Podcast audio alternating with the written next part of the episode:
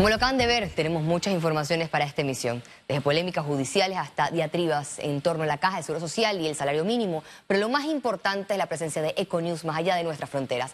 Por ello iniciamos con la fuente más noticiosa del día. Economía.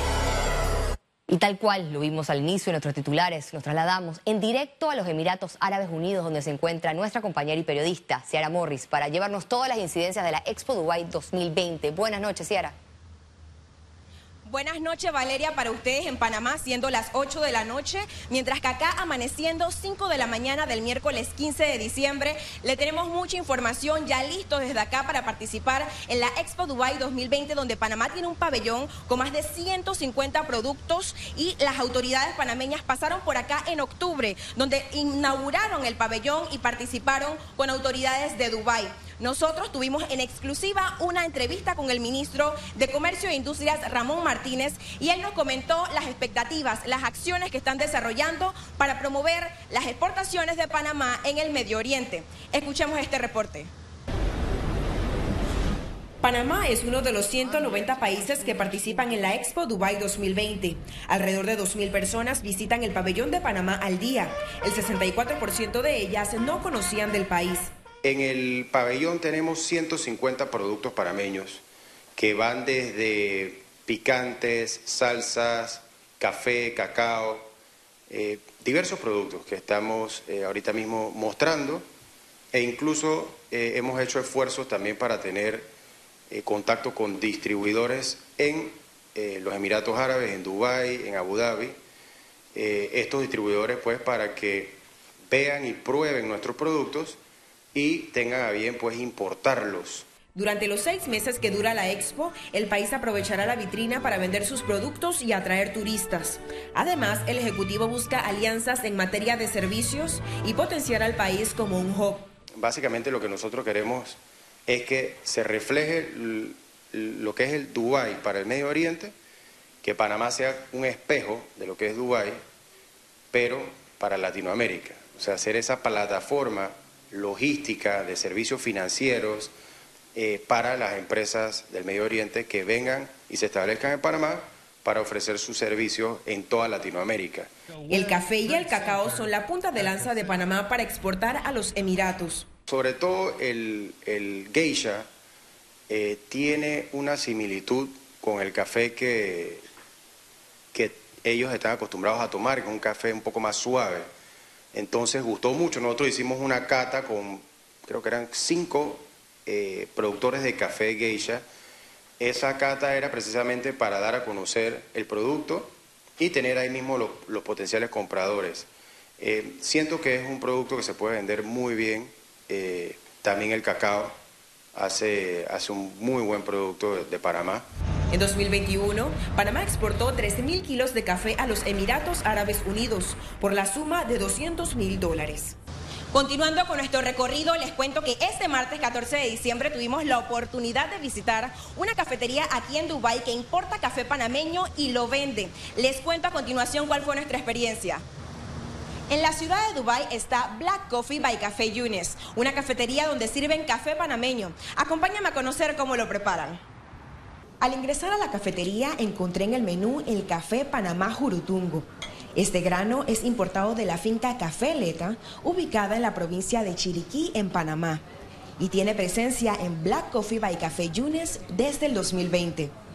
Este café es preparado desde cero, una porción de granos, luego es molido, colocado en un hervidor con agua caliente y listo para servir y no podía irme sin probar una taza de este café panameño que se posiciona como el favorito en Dubai, según nos comentó el gerente de este negocio, Axel Asaf. Este miércoles 15 de diciembre finalmente visitaremos la Expo Dubai 2020 en la que estaremos viendo los diferentes pabellones de los países que presentan sus proyectos de sostenibilidad, innovación, tecnología y estaremos en el de Panamá conociendo esos productos, las negociaciones con compradores y distribuidores en Dubai. Esa información se la tendremos toda la semana en este noticiero. Reportó para ustedes desde Dubái, Ciara Morris. Regreso contigo, Valeria. Excelente reporte, Ciara, y aquí estaremos atentos a todas las incidencias de esta gran cita de comercio internacional. Recordemos que son nueve horas de diferencia entre Dubái y Panamá, por ello nuestra compañera y todo el equipo que la acompaña tuvo que madrugar. Nosotros seguimos aquí con más noticias de interés económico. Expertos temen que el limbo, el diálogo de la Caja de Seguro Social, genere impacto negativo en grado de inversión. Nosotros nos van a decir, señores, para yo prestarle dinero y ustedes ahora son de mayor riesgo, yo tengo que garantizar ese pago de esos préstamos y ustedes el 7%, aumentenlo a 10, 15, 12% en esto. Y lo vamos a pagar los 4 millones de panameños. Y no es justo que 4 millones de panameños tenemos que pagar la situación de 400 mil eh, pensionados en un futuro, 300 mil hoy, 400 mil mañana. No es justo eso. Entonces, yo, yo creo que nos estamos jugando una carta este año la Cámara Marítima de Panamá cerrará con un récord de 8 millones de teus. En conferencia de prensa, el gremio empresarial manifestó que aunque se lograron buenos resultados, ve muy difícil que la estadística se mantenga en los próximos años. Con relación a la ley de cabotaje, el sector marítimo pidió la sanción de la norma para que existan reglas claras en medio de las aportaciones por arriba del 30% de Producto Interno Bruto. Este año vamos a cerrar con un año récord el, 2021 va a cerrar con arriba de los 8 millones de TEUs. Sin embargo, no es un crecimiento que, vemos que se pueda mantener. Sabemos que han habido situaciones alrededor del hub eh, panameño en el Caribe, el tema de congestionamiento en puertos cercanos. Eso ha ayudado a desviar algunos servicios que llegan y recalan aquí. Ese incremento como lo veíamos antes del 2011, que Panamá crecía alrededor de un 10-12%, ha bajado en los últimos años a un 3% anual. Entonces, estamos dependiendo en ese crecimiento de situaciones puntuales y no, y no de algo que es realmente fijo. El Consejo Nacional de Trabajadores Organizados propondrá que el aumento de salario mínimo esté entre el 21% y el 22% para todas las áreas económicas de Panamá la realidad que se debiese dar para alcanzar eh, un salario mínimo aquí en Panamá debiese de ser de un 61%. Pero nosotros como CUNATO mínimamente estamos eh, proponiendo que no sea menos de un 21-22% que debe de hacerse este ajuste o este aumento de salario mínimo para los trabajadores y trabajadoras. No solamente eh, lo que es un aumento de salario mínimo estamos solicitando, sino también eh, que se sea una sola región a nivel nacional. El presidente Laurentino Cortizo anunció la extensión del Vale Digital por seis meses. Esta nueva extensión comenzará a regir a partir del 1 de enero del 2022 y se mantendrá hasta el mes de junio. El mandatario explicó que en medio de un gabinete social que los beneficiarios del Vale Digital continuarán recibiendo la transferencia siempre y cuando cumplan con las horas de servicio social comunitario o la realización de una capacitación en el INADE o el ITSE. Este martes, Ricardo Alberto Martinelli Linares se declaró culpable en Nueva York por el delito de conspiración para lavar sobornos de la constructora brasileña Odebrecht. Se conoció que la lectura de sentencia será el 13 de mayo del 2022. La defensa insistió en que se le reconozcan los 17 meses que estuvo detenido en Guatemala. En esta audiencia a Martinelli Linares también se le negó una nueva propuesta de fianza que subió a 5 millones de dólares y una propiedad en Nueva York para su libertad condicional. Un grupo de ciudadanos intentarán sacar al alcalde del Distrito de Panamá y a las autoridades locales de elección popular.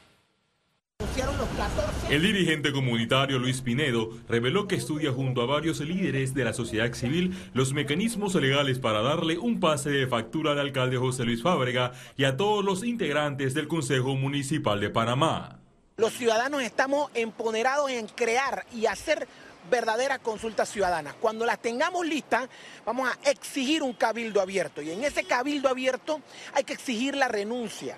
La renuncia de los 26 representantes del alcalde. ¿Por qué? Porque no hicieron su trabajo. La renuncia al cargo podría ir acompañada de la revocatoria de mandato, luego de la aprobación del presupuesto histórico del municipio de Panamá por 330 millones de dólares. Eso está dentro del mecanismo llamado referéndum y hay que conseguir una firma, una cantidad de firmas para representante es menor, para alcalde es mayor. Y lo que se tiene que hacer es recoger esas firmas para evaluar si se les saca del puesto o para votar, no para evaluar, se les saca del puesto o se mantiene.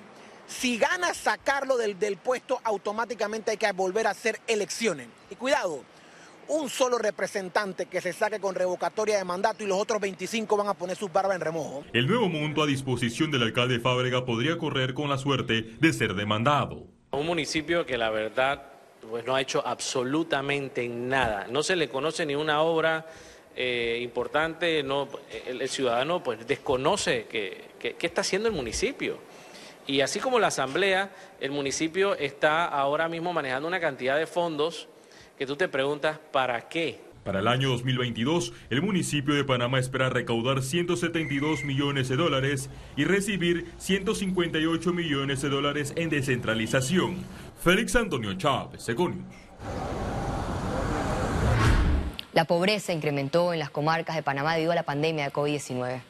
La información fue confirmada por el viceministro de Asuntos Indígenas, quien reconoció que la brecha de desigualdad sigue vigente por falta de ingresos y carencias en las políticas públicas. Las declaraciones se dieron en el marco de la tercera Asamblea Ordinaria de los Pueblos Originarios, donde se analizó la ejecución de los programas de gobierno y el plan de empoderamiento económico de las mujeres indígenas, auspiciado por el Banco Interamericano de Desarrollo. La pobreza se aumentó, se disparó, de tal manera que eh, si alguna población indígena tenía un ingreso mínimo, eh, por su agricultura, por su ganadería, por su subsistencia.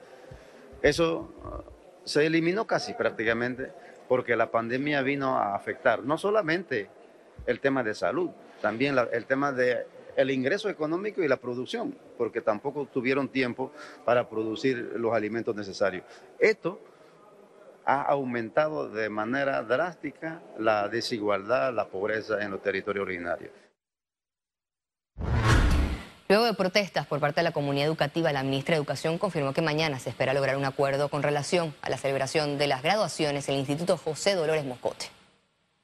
Para mañana se está tomando la decisión y obviamente sobre quien reconoce la comunidad educativa que tiene la autoridad y que tiene la representación legal. Entonces, si nosotros nos apegamos a las normas, y es lo que yo le digo a los compañeros eh, del nivel pues, central cuando van eh, tratar de mediar, tratar de, buscar un punto neutro, porque las escuelas tienen que solucionar. El Colegio Francisco Beckman está por todo un tema, que si es en la cancha, que si es en un lugar que donó el representante y para el día de hoy debe haber una solución ahí. Nosotros queremos que los chicos aprovechen, los chicos que se gradúan este año de décimo grado, yo les digo que son nuestros segundos héroes. Entramos en materia de salud. Panamá recibió un nuevo cargamento de vacuna Pfizer con el fin de continuar con la estrategia de vacunación contra COVID-19. Este lote de más de 100.600 dosis fue recibido por funcionarios del Ministerio de Salud. Durante los próximos días se efectuarán jornadas de vacunación de la provincia de Colón.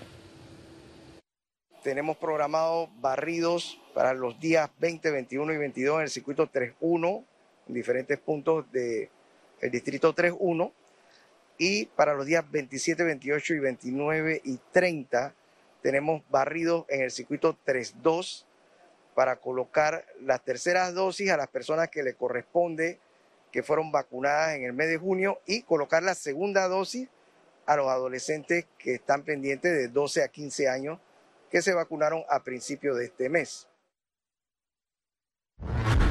Aumenta el número de casos nuevos por COVID-19. Veamos en detalle las cifras del MINSA. 382 nuevos casos, dos nuevos fallecidos y se actualizan dos de fechas anteriores. 9.535 pruebas nuevas. Índice de positividad de 4%. Total de vacunas aplicadas, 6.130.791 dosis.